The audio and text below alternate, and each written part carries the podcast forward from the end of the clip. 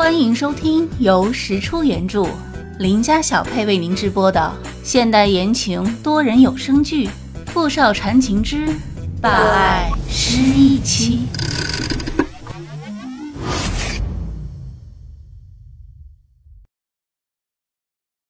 第三十五集。小谷此时了然的看着店小北，这就是你专门请他和我们一起来的原因。也不完全是，其实我一开始是想，谭玉贵年纪大了，听说是个对年轻人比较宽容的人，咱们俩这样性格的去找他，恐怕无法很好的跟他沟通，万一他吃软不吃硬呢？依依他天生招老人喜欢，不过也没想到这么快就能让他一展所长。三个人没敢耽误时间。径直跑到疗养院三零七，推开门一看，里面没有人，轮椅上的毯子掉在地上。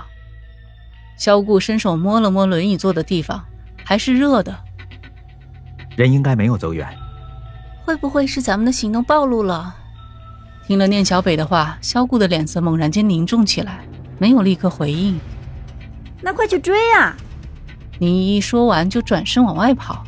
结果直接撞到了从外面回来正要进门的谭玉贵。谭玉贵看到病房里一下子来了这么多人，微微皱眉，正准备问他们这是要找谁，就看到了站在萧顾身后的念小北。他神情一变，下意识的往后退了一步。你认得我吧？谭玉贵不说话，也不看任何人，面无表情的在自己的轮椅上坐好。萧顾弯腰捡起地上的毛毯，递还给他。谭玉贵就手里握着毛毯，低着头，像在沉思。念小北原以为他看到自己来找他会选择逃跑，或者至少会表现出惊慌，但是没有。除了看到他的那一瞬间的惊讶，之后就是死水一般的平静。两年前，你为什么在自己已经很久没有给人动手术的情况下？选择亲自主导参与那场心脏移植手术呢？没有为什么。那场手术难度比较高，其他人完成不了。谭玉贵抬手整理了一下自己花白的头发，然后又低头不语，只是不停的摩挲着左手手指。好，那我换一个问题：你儿子白佳琪开车撞死了一个女孩，是受谁的指使？萧顾听到念小北的话，震惊的转头看向谭玉贵。念小北此刻不敢去看萧顾的表情，他之所以没有提前跟他说出这件事，是因为他自己也不太确定这个到底是不是事实。他必须要得到当事人谭玉贵的承认，所以他今天才决定带萧顾一起来找谭玉贵。没，没有人指使，是吗？念小北从包里取出一个文件袋，扔给谭玉贵。谭玉贵脸上有了一丝害怕的表情，他快速打开文件袋。当他看清楚文件上的内容后，手开始控制不住的颤抖，然后开始不停的摇头。我儿子没有撞人，也没有人指使我做什么。你儿子是在两年前去德国念书的，就在石小念出事一周后。念小北又扔给他几张他儿子在德国的生活照，看着谭玉贵微微冒汗的额角，我知道你很爱你的儿子，你不想他出事吧？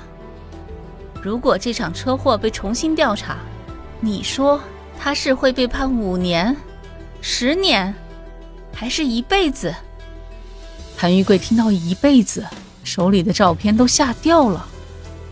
萧顾这次没有再帮他捡起掉在地上的东西，双手在身侧紧握成拳，眼中燃烧着怒火。原来他的小念真的是被人害死的。你胡说，我儿子没有撞人，他不会有事的。听到这一句，小顾再也控制不住自己，喘着粗气，猛然冲上前掐住谭玉贵的脖子：“是你的儿子故意撞死小念的，为什么？为什么？你们为什么要这么做？”小顾，你别这样，你冷静点。念小北吓了一跳，赶紧冲过去，使劲抱住萧顾的胳膊，想把他从谭玉贵的脖子上拉开。因为此时的谭玉贵已经被掐得快要晕死过去了。宁依依见状，也快步跑到谭玉贵身后，把谭玉贵连同他坐的轮椅向后拉。可萧顾已然失去理智，力气大的出奇，两个女孩子怎么拉也拉不开。萧顾，你放手！你再这样，他会死的。我们只是要真相。萧顾，你不能杀了他。石小念在天上看着你呢。萧顾，你不要这样。听到“石小念”这三个字，萧顾顿了一下，手上一松，念小北和林依依赶忙趁机合力拉开了两个人。谭玉贵感觉自己仿佛刚从鬼门关走了一遭，惊吓过度。其，其实是有人要我把那个女孩的心脏换到你身上，不然，不然就杀了我们全家。是谁？石，石老先生。我爸，他为什么要这么做？为了救我吗？你撒谎！石小念是他的亲生女儿，而我不过是他们从海里救起来的陌生人而已。不是。你才是石老夫妇的亲生女儿，而石小念是他们收养的。他们救了你之后，发现你脖子后面的那一块胎记，知道你就是他们失踪多年的亲生女儿。你说什么？当年石老夫妇知道你的心脏有问题，从人口贩子手里买下了一个可以为你提供心脏的女孩，一直养在身边。你胡说！念小北冲着谭玉贵怒吼出声，他突然感到很害怕，怎么会是这样？他急急地看向萧顾，萧顾此时的脸色愈发铁青，他也正看着念小北。宁依依还不明白到底是怎么回事，看着两人情绪激动又愤怒，他知道事情很严重。我说的都是事实，你要是不相信，可以去问问你的母亲。念小北这时候已经顾不上理谭玉贵了，他看见从黑暗里走出来的萧顾，眼睛里充满着红色的血丝，一步一步的向他逼近。你要告诉我的，就是这个吗？你们都应该去给他陪葬。念小北听出他声音里深深的恨意。不，不是的，我，我也不知道，萧顾，事情不会是他说的那样。一定不是。念小北一边惊慌失措的向萧顾解释着，一边不住的向后退。谁也没注意到他已经退到了楼梯的边沿。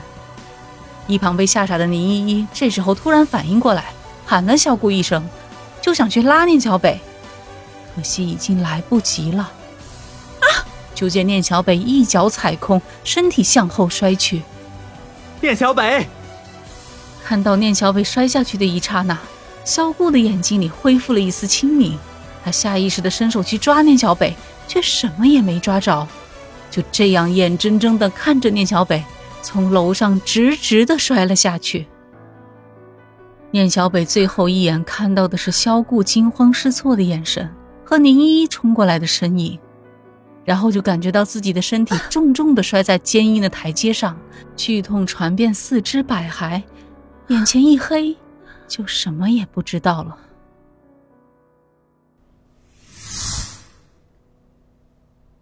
医院病房里，傅明翰和萧顾，一个坐在念小北的床头边，一个站在床尾，都愣愣的看着躺在病床上毫无生气的念小北。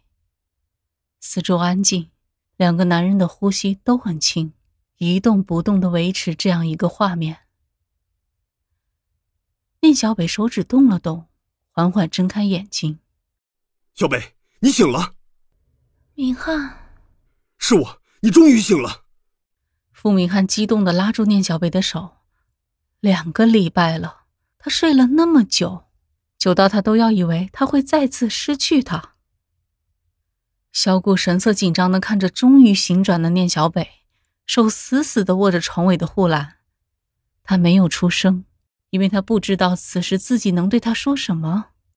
念小北这次摔得很严重，都怪他当时完全失去了理智。他看到念小北摔下去的时候，心脏像一下子被什么死死的捏住，脑子里一瞬间的空白。看见宁依依冲下去，扶起满脸鲜血的念小北，哭喊着救人，那一刻，他的身体就僵硬的停在那里，动弹不得，仿佛失去了所有的反应能力。他都做了什么？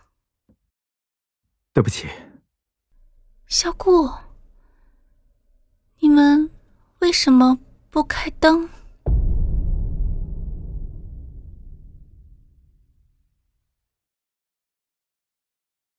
？OK，您刚才收听的是《傅少传情之霸爱失忆妻》。